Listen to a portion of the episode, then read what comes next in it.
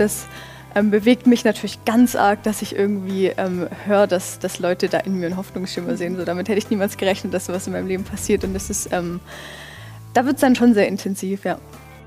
Hallo, ich heiße Caroline Harrow-Gnendinger und habe bei Alpha und Omega Kirche im Gespräch mit der christlichen Bloggerin Kira Bär gesprochen. Sie teilt online in den sozialen Medien ihre persönlichen Erlebnisse, was Glaube und Spiritualität, aber auch Kirchenpolitik und ihr Theologiestudium angeht. Wir haben darüber gesprochen, wie sie zum Bloggen im Netz kam und was sich dadurch alles für sie verändert hat. Willkommen, liebe Zuschauerinnen und Zuschauer zur Alpha und Omega Kirche im Gespräch. Über die sozialen Netzwerke sind wir mit Freunden, Familie und Arbeitskollegen verbunden. Wir sehen ihre Urlaubsbilder, Familienfotos und was sie freut und auch ärgert. Kira Bär teilt am liebsten mit ihrem Netzwerk, was sie glaubt. Sie studiert katholische Theologie und postet viel bei Instagram. Und so sieht es dann zum Beispiel aus. Hallo zusammen, ich bin Kira, bin 20 Jahre alt, studiere katholische Theologie und hier auf Instagram blogge ich sowohl privat als auch für mein Bistum Rottenburg-Stuttgart über meinen Glauben, nehme euch ein bisschen mit, erzähle, wie es mir so geht im Glauben und auch in der katholischen Kirche und ähm, gebe da einfach so ein paar Einblicke, was ich mache. Und ich freue mich, dass Kira Bär in dieser halben Stunde mein Studiogast ist.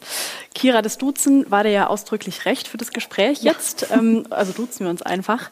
Du bist also eine Art Influencerin oder Bloggerin für den Glauben und teilst so deine Eindrücke und was dir wichtig ist ähm, mit deinem Netzwerk, mit deiner Community. Wer ist denn eigentlich dein Netzwerk? Das ist gar nicht so leicht zu sagen, weil ich natürlich ähm, auch nicht alle Menschen, die mir folgen, so persönlich kennen oder mir irgendwie anschaue, wer das ist. Ähm, ich würde behaupten, dass es sehr, sehr bunt ist, also sehr ökumenisch, katholische, evangelische Menschen, ähm, auch nichtkirchliche Menschen, Menschen aus freikirchlichen Bereichen. Also sehr, sehr verschieden. Schon auch viele, die auch irgendwie was mit Theologie und Kirche am Hut haben. Wir schreiben auch immer wieder Leute, die auch Theologie studieren, ähm, was ich irgendwie besonders spannend äh, dann, dann finde, da den Austausch. Ähm, aber ähm, ja, ich glaube, sehr bunt, sehr ähnlich vielleicht auch wie ich von den Einstellungen her. Das, das merke ich schon auch. Äh, das ist ganz, ganz spannend zu merken.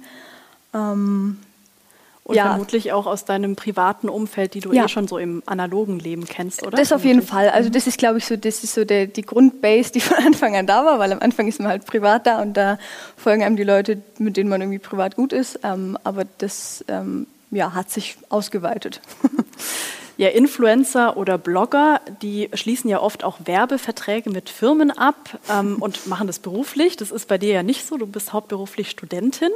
Ähm, ja, warum nimmst du dir so viel Zeit, um bei, auf den so sozialen Medien etwas zu posten? Zunächst mal glaube ich, dass es gar nicht so viel Zeit in Anspruch nimmt, wie man manchmal von außen denkt. Ähm, wie viel ist das so? Mm, das ist eine halbe Stunde am Tag. Also für das, was ich wirklich produziere, vielleicht. Das ist sehr unterschiedlich, kommt darauf an, was ich mache. Ich bin ja auch nicht regelmäßig, also bin ja auch nicht jeden Tag gleich aktiv, je nachdem, was so passiert. Aber bei mir passiert das so ein bisschen von selbst. Ähm, das ist mal das eine. Ähm, und warum mache ich das? Weil ich das wunderschön finde, ähm, was es für eine ähm, Erweiterung an Menschen gibt, mit denen man sich über den Glauben austauschen kann. Das sind ja noch mal viel mehr und ganz andere Menschen, als ich nur aus dem Analogen kennen würde. Ähm, und, und jedes Gespräch, was da entsteht, ähm, finde ich sehr, sehr wertvoll. Jetzt zeigen wir hier auch mal so einen Post von dir. Da hast du ein Bibelzitat genommen ähm, und dazu geschrieben, dass Glück und Unglück, dass beides so in Gottes Hand liegt. Also so ein Impuls für den Alltag. Ähm, wenn du sowas schreibst, ist es dann auch so ein bisschen für dich wie Seelsorgerin zu sein vielleicht? Äh, ich glaube tatsächlich nicht bewusst. Also ähm, Posts entstehen bei mir eher dann, wenn, wenn mich Dinge beschäftigen und ich manchmal bin ich in der Lage, die schönen Worte zu fassen, manchmal auch nicht. Ähm, aber, aber manchmal schon und dann mache ich daraus Posts, erster Linie und in erster Linie irgendwie, um, ich sag mal, mein Innenleben nach außen zu kehren.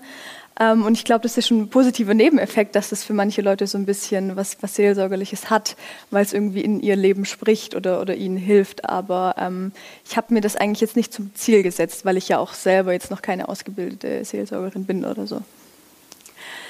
Ja, auf sozialen ähm, Kanälen im Internet schaut man sich ja auch ganz gern etwas an, was ja ehrlich und authentisch ist. So dieses Wort authentisch ist ja so, so ein Ding da. Ne? Also was heißt es für dich, äh, online authentisch zu sein?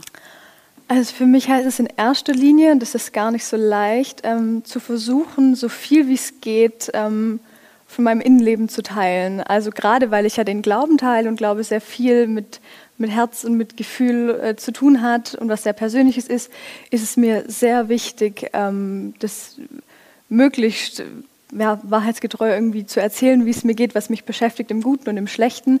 Ähm, ist gar nicht so leicht, immer alles, gerade was man im Glauben erlebt, so in Worte zu fassen. Ähm, aber ich gebe mein Bestes und ich habe auch das Gefühl, dass es eigentlich ganz gut funktioniert. Wann gibt es da so diese Instagram-Momente oder so? Was schafft es so in deine Posts? Also, wenn du sagst, so von deinem Innenleben? Ne? Ja, also tatsächlich kann man, glaube ich, grob sagen, dass es so ein Mix aus drei Dingen ist. Das eine ist eigentlich sehr banal, so ein bisschen Alltag. Also entweder, wenn ich irgendwie was Lustiges in meiner Freizeit mache oder halt vom Studium oder so, oder wenn ich irgendwie in Gottesdienst gehe, dies, das. Äh, dann ist es ähm, ein großer Teil meine eigene Spiritualität. Also was beschäftigt mich gerade im Glauben? Wie fühle ich mich ähm, mit Gott? Wie, wie ist so mein Gebetsleben und sowas? Äh, das versuche ich irgendwie mitzuteilen. Und ein dritter Teil, den ich auch echt, den, den man glaube ich nicht unterschätzen darf, ist dann schon auch, was mich so ich sag mal, kirchenpolitisch beschäftigt. Also ähm, ja, die, die, die, klassischen Themen, die man so in der katholischen Kirche diskutiert, die mich auch sehr, sehr mit bewegen und deswegen ähm, teile ich sie auch, weil, weil ich das selber oft mich da sehr emotional erlebe. Ähm, so, ich glaube, aus den drei Dingen setzt sich das mhm. grob zusammen. Und kann man dann auch online so sehr in die Tiefe gehen, jetzt bei diesen drei verschiedenen Themen? Also Geht es da so richtig in die Tiefe oder sagst du, Mensch, ähm, ja, online spreche ich bestimmte Themen an, aber dann führe ich so die tieferen Gespräche darüber dann doch mit den Personen ähm, im Analogen, im, im Alltag so? Also es ist natürlich auf jeden Fall anders, weil ich natürlich nicht äh, ein Gegenüber anspreche, mit dem ich ein Vertrauensverhältnis habe ähm, und dann so ähm, direkter Dialog entsteht. Ähm, das ist natürlich eine andere Art vom Austausch. Ähm, aber ich merke schon, dass eben genau dadurch, dass ich doch ähm, ja oft eben sehr, sehr ehrlich mein Innenleben da, da teile und, und gerade was, was das Spirituelle angeht und was mich bewegt, ähm, da auch sehr ungeschönt das irgendwie zeige, ähm, merke ich, dass ich sehr viele entsprechende Reaktionen zurückbekomme, wo ähm, Menschen entweder mir irgendwie Mut zusprechen oder auch mir danken und auch ihr Innenleben teilen und ähm, da entstehen schon sehr viele ähm, doch, würde ich schon auch sagen, tiefe Gespräche. Also ist nicht vergleichbar mit was, mit was Analogem, aber ähm, hat auf jeden Fall Potenzial und ist eine, ja, wie gesagt, eine wertvolle Ergänzung. Hast du da noch sowas im Hinterkopf, so ein Beispiel, wo du gesagt hast, Mensch, da ging es echt ziemlich in die Tiefe, was den Glauben so anging? Ähm, äh, mir ist gerade spontan eine Sache eingefallen, aber das finde ich eigentlich nicht fair, das äh, öffentlich zu teilen. Also man weiß ja auch nicht, ob die Leute das so wollen. Ähm, was mich in letzter Zeit sehr bewegt, ist, dass mir wirklich gerade bei kritischen Themen innerhalb der Kirche immer wieder Leute schreiben, ähm, wie dankbar sie sind, dass ich das mache und dass, dass ihnen das ganz arg Hoffnung gibt äh, für die Zukunft unserer Kirche und dass sie selber super oft verzweifeln und, und da super froh sind, sowas zu sehen und das ähm, bewegt mich natürlich ganz arg, dass ich irgendwie ähm, höre, dass, dass Leute da in mir einen Hoffnungsschimmer sehen. So, damit hätte ich niemals gerechnet, dass sowas in meinem Leben passiert. Und das ist, ähm, da wird es dann schon sehr intensiv, ja. Ja, jetzt ähm, sieht man auf deinen Fotos auch, dass du zum Beispiel bei den Sternsingern mitmachst oder in der Kirche auch am Altar als Ministrantin ähm, unterwegs bist. Vielleicht erzählst du so ein bisschen was zu dir, ähm, wie du so im Glauben auch groß geworden bist oder. Gerne. Also ich bin eigentlich, und das finde ich immer selber das Faszinierende an meiner Lebensgeschichte, ist sehr, ich sage immer so durchschnittlich katholisch aufgewachsen. Also meine Mutter ist tatsächlich gar nicht kirchlich und ich wurde, weil mein Papa katholisch ist, eben katholisch getauft. Ähm, und wir waren aber auch nie so eine Kirchgängerfamilie. Also ähm, ich habe einfach so die üblichen Dinge mitgemacht, die man halt als Kind mitmacht. Rallye-Unterricht, Erstkommunenvorbereitung, Firmenvorbereitung. Ähm, aber von Anfang an, ähm, ohne dass mich da jemand reingezogen hätte, hatte ich irgendwie ein großes Interesse und eine große Begeisterung am Glauben. Und wir waren dann auch irgendwann eigentlich nur dann in der Kirche, wenn ich als Kind gesagt habe, ähm, ich hätte Bock so. Ähm, mhm. Und ähm, ich weiß nicht, woher das kommt. Meine Mutter sagt auch immer, sie findet das ganz faszinierend. Sagt mal, von mir hat das nicht Kind. und äh, das finde ich eigentlich umso schöner, weil ich das Gefühl habe, das ist was, was ehrlich aus mir rauskommt. Ähm, und ähm, was hat dich da so fasziniert? Also, dass du gesagt hast, Mensch, jetzt ähm, ziehe ich euch mal mit in den Gottesdienst.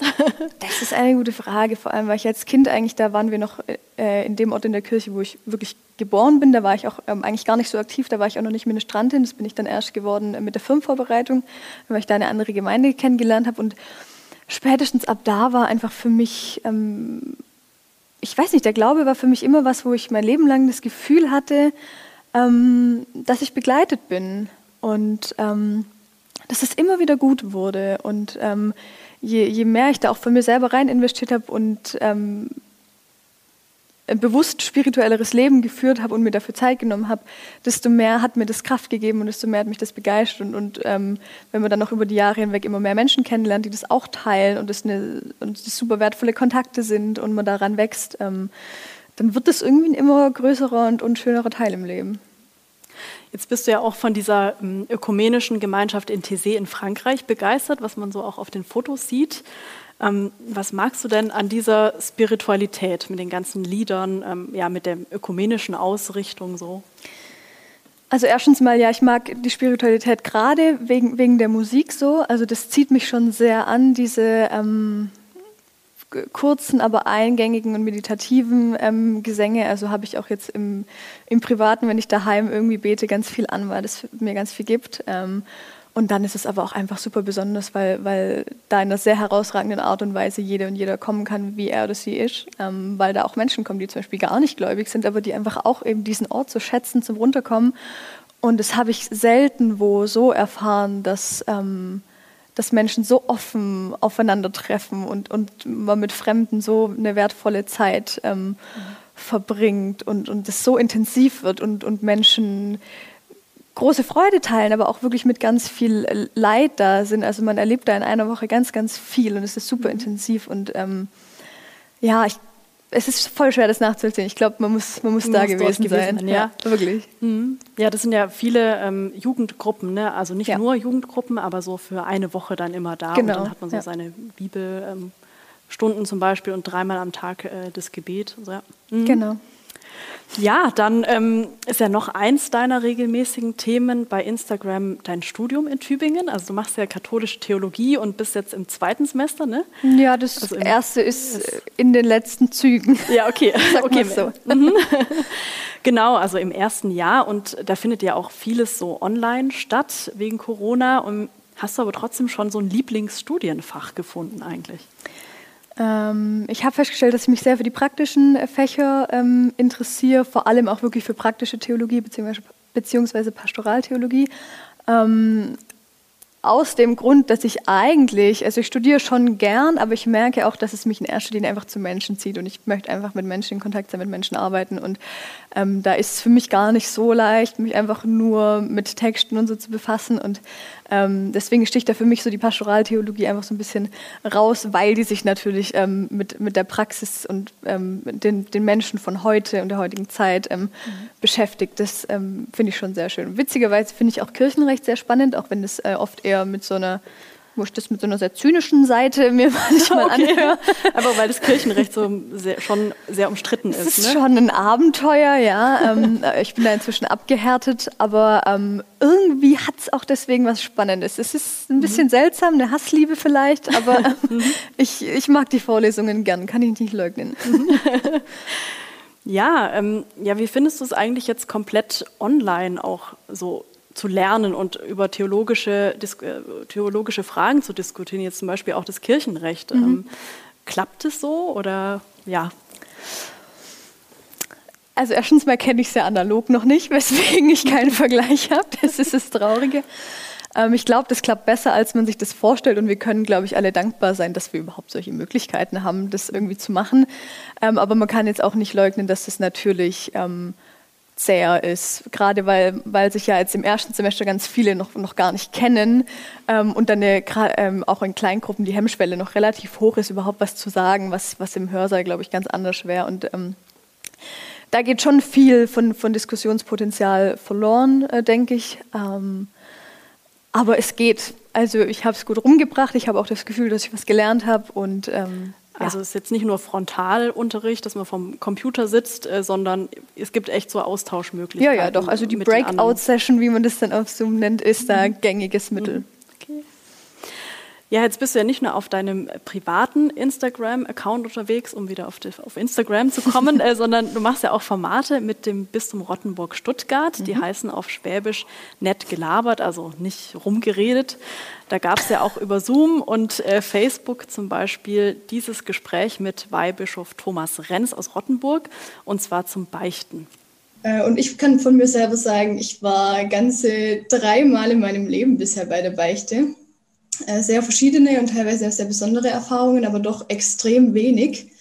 Und habe in letzter Zeit auch viel darüber nachgedacht, warum das so ist. Es hat mir nie jemand den, den Zugang vermittelt, dass es für mich irgendwie eine Bedeutung hatte, dass ich das Gefühl hatte, das ist für mich und meine Spiritualität äh, wertvoll. Und ähm, jetzt habe ich zunehmend angefangen zu hinterfragen, ob das, ob das gut ist oder ob mir das nicht ähm, auch ganz viel geben könnte, beichten zu gehen. Ähm, Deswegen mal so die Frage an dich. Ich gehe mal davon aus, dass du etwas öfter als dreimal in deinem Leben bei der Beichte warst. Würde ich jetzt einfach so die These in den Raum stellen.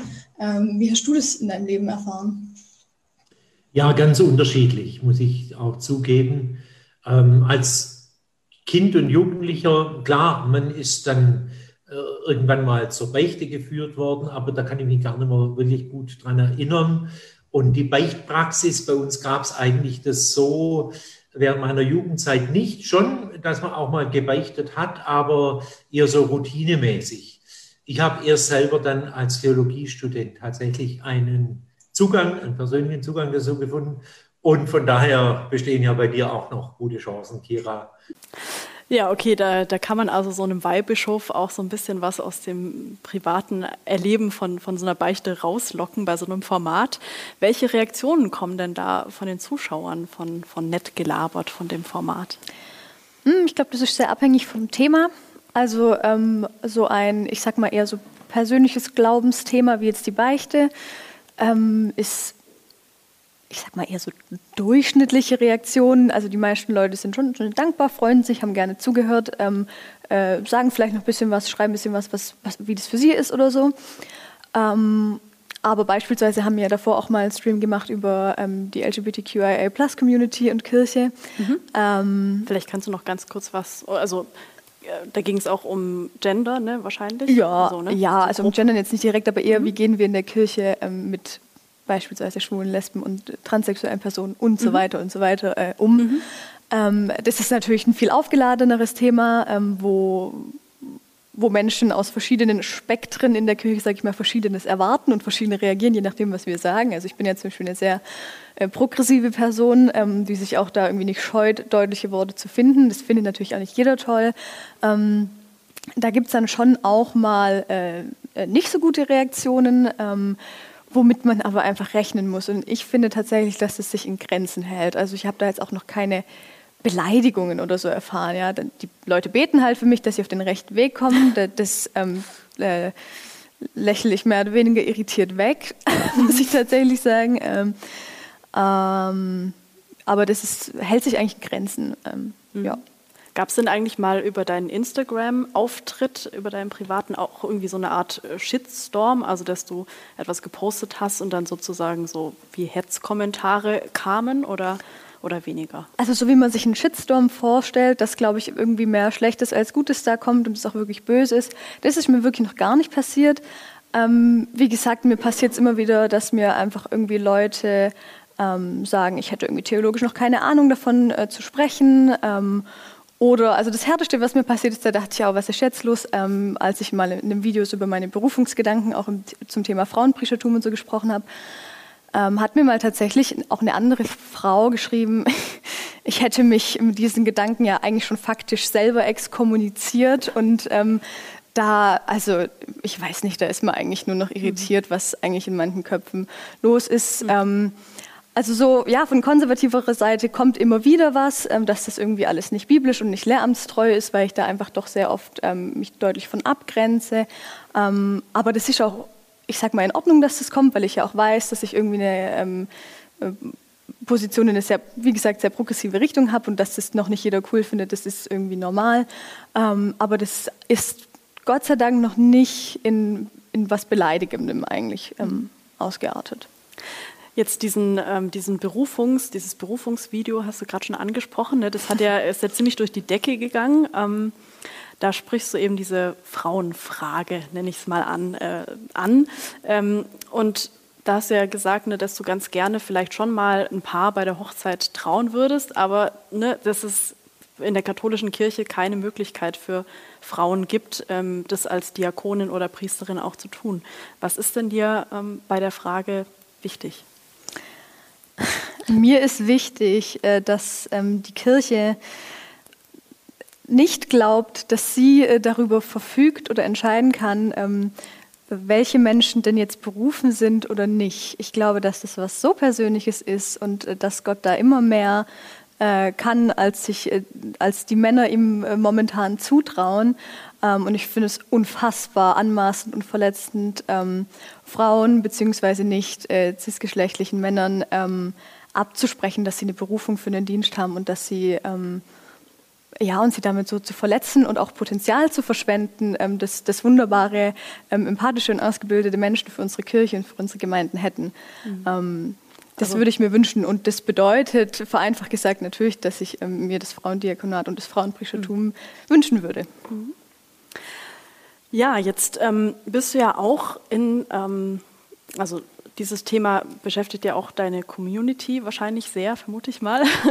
Ja. ähm, jetzt bist du auch in so einem Netzwerk mit christlichen, mit anderen christlichen Influencern und Bloggern. Ähm, mhm. Das ja, heißt Ruach.jetzt, äh, steht, glaube ich, so viel wie für Geist auf Hebräisch. Genau. Wer ist denn eigentlich da dabei und beschäftigt die auch so, ja, also kirchenpolitische Themen vor allem? Also bei uns sind äh, christliche Content CreatorInnen ähm, aus allen möglichen Bereichen vernetzt. Das bedeutet aus, also aus verschiedenen Konfessionen. Ähm, Leute, die sowas wie ich machen, so ein bisschen Insta oder so, aber auch Leute, die zum Beispiel Poetry Slams machen, die Musik machen, ähm, die Podcasts machen, ähm, ganz verschiedene Dinge und Projekte. Ähm, und ja, wir haben uns, um uns zu vernetzen, um irgendwie vielleicht mal gemeinsam ein Projekt zu starten, wenn jemand was braucht, um uns auszutauschen, wie es uns irgendwie mit dem geht, was wir machen, wo wir was brauchen, ähm, haben da regelmäßig dann Online-Meetups ähm, und ähm, das ist eine ganz coole Sache. Also mich bestärkt es sehr, ähm, da auch mit Leuten in Kontakt zu kommen, die teilweise mit ähnlichen Dingen hadern wie ich. Ähm, was wäre das zum Beispiel? Also jetzt gerade das, was wir gerade gesagt haben mit so, so, Themen wie Frauen in der Kirche. Wir haben natürlich unter anderem auch, ähm, an, also das sind auch andere katholische Frauen zum Beispiel, äh, die sich mit, die sich diese Fragen stellen und es ist sehr schön, dann damit nicht allein zu sein und da auch ein bisschen gemeinsam laut zu werden. Okay. Äh, trefft ihr euch dann ab und zu vielleicht auch analog? Also gut, wahrscheinlich nach Corona. Ich bin erst seit Corona im Netzwerk tatsächlich. Mhm. Ähm, und es war, glaube ich, eigentlich mal für dieses Jahr ein ähm, ein großes Treffen geplant oder für letztes Jahr schon.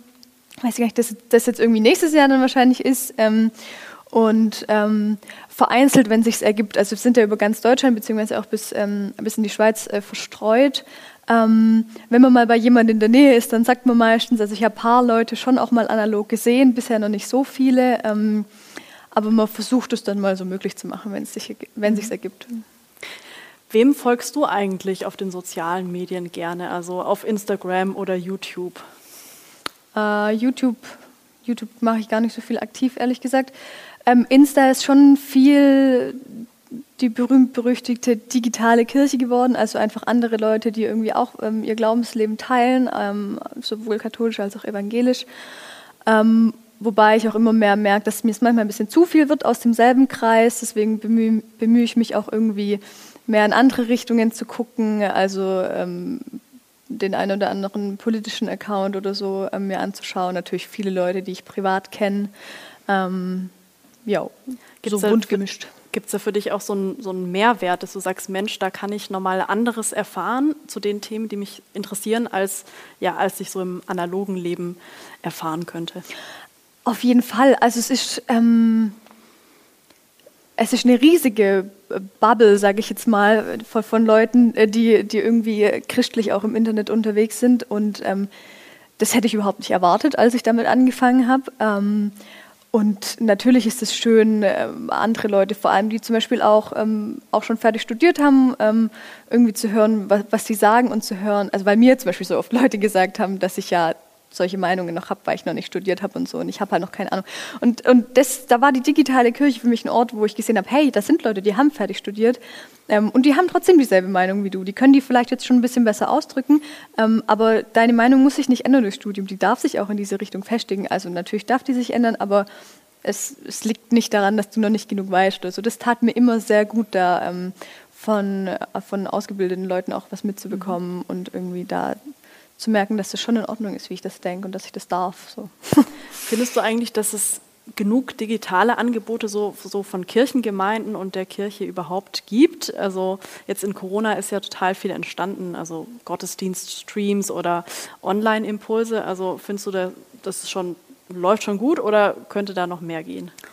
Ah, also qua äh, quantitativ müsste da, glaube ich, nicht mehr gehen. Ich habe immer eher das Gefühl, dass ein bisschen so eine Flut und ich bin meistens von allem genervt, weil es gibt so viele Angebote, die so groß also. nicht hingucken. Ja. Mhm. Äh, qualitativ könnte da, glaube ich, äh, im Einzelnen dann noch mehr gehen. Also nicht, äh, es ist natürlich ein Unterschied, ob ich in, eine, in irgendeine Kirche halt mal eine Kamera installiere und den Gottesdienst aufzeichne ähm, oder ob ich da wirklich richtig mit einem Technikteam irgendwie dran bin und da was Gutes mache. Also ich denke da zum Beispiel jetzt auch immer wieder in unsere Diözese. Ähm, äh, vergangenen Advent an das Stuttgarter Adventsfestival, das ähm, von unseren von BDKJ, äh, unsere Diözese, ähm, ausgerichtet wurde, äh, die auch einen, einen Online-Gottesdienst hatten, der, der großartig war, also der einfach technisch super hochwertig war, wo eine tolle Band war, ähm, was einfach schon einen großen Unterschied zum Angucken macht. Und das wäre natürlich ein Potenzial, das es an vielen Stellen irgendwie, dass man an vielen Stellen noch entfalten könnte. Muss man jetzt aber auch so realistisch sein, dass das natürlich nicht jede Kirchengemeinde so machen kann. Aber ich glaube, dass wir da, ähm, dass da schon auf jeden Fall noch Luft mhm. nach oben ist. Ja, Kira, hast du denn zum Abschluss noch so einen kurzen Tipp, ähm, wie es gelingt, Glauben äh, in sozialen Medien gut ähm, ja, zu formulieren oder zu diskutieren? Also ich glaube, man darf sich merken, dass ähm, Kommunikation in sozialen Medien nicht jeder Mann und jede Frau Sache ist und das in erster Linie, da man vielleicht ein bisschen gucken sollte, wer ähm, agiert da natürlich vor der Kamera und in den Medien und ähm, diese Leute darf man dann gerne ein bisschen hinstellen und dann funktioniert es, glaube ich, auch ganz, ganz gut. Das wäre so ein grober Tipp, den ich geben könnte. Dann danke, dass du da warst, Kira. Sehr, sehr gerne. Danke Ihnen, liebe Zuschauerinnen und Zuschauer, fürs Dabeisein und bis zum nächsten Mal bei Alpha und Omega. Alpha und Omega, der Podcast, ist ein gemeinsames Format der katholischen Bistümer Rottenburg, Stuttgart und Freiburg. Zu sehen sind die Sendungen bei den privaten Fernsehsendern in Baden-Württemberg und bei Bibel TV. Weitere Infos unter www.kipp-tv.de.